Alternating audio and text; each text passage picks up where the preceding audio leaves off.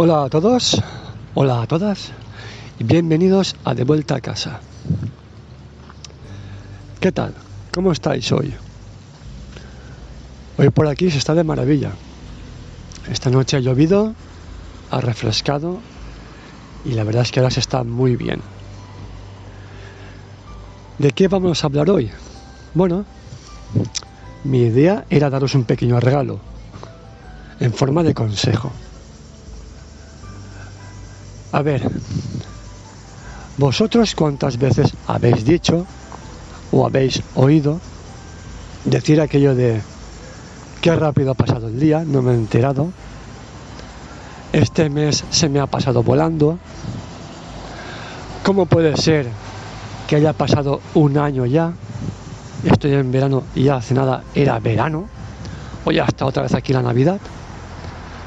Parece que el tiempo pase muy deprisa, ¿no? Y conforme pasan los años parece que pasen, parece que pase más deprisa aún. Nos da esa sensación. Pero realmente esto es falso.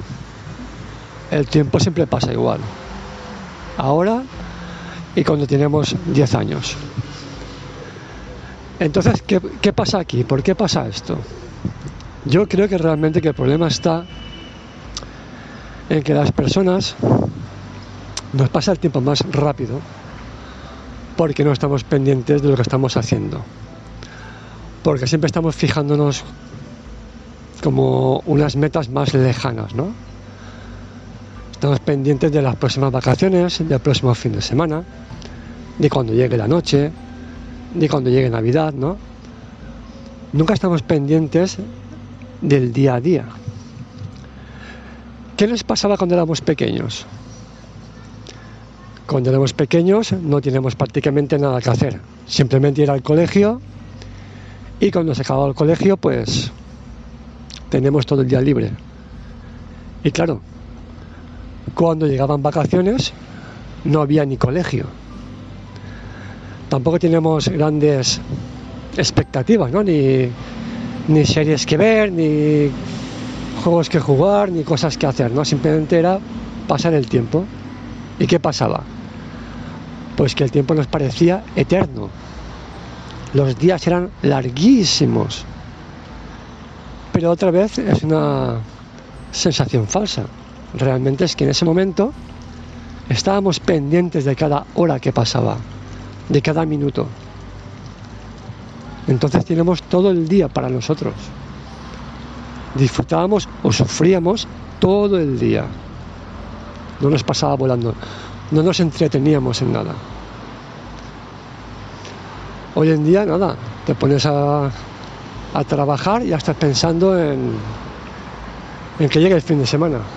Así nos pasa lunes, martes, miércoles, toda la semana, hasta que ese fin de semana ya desconectamos y nos dedicamos a vivir esos dos días o ese día. Al final de mes has vivido ocho días, como mucho.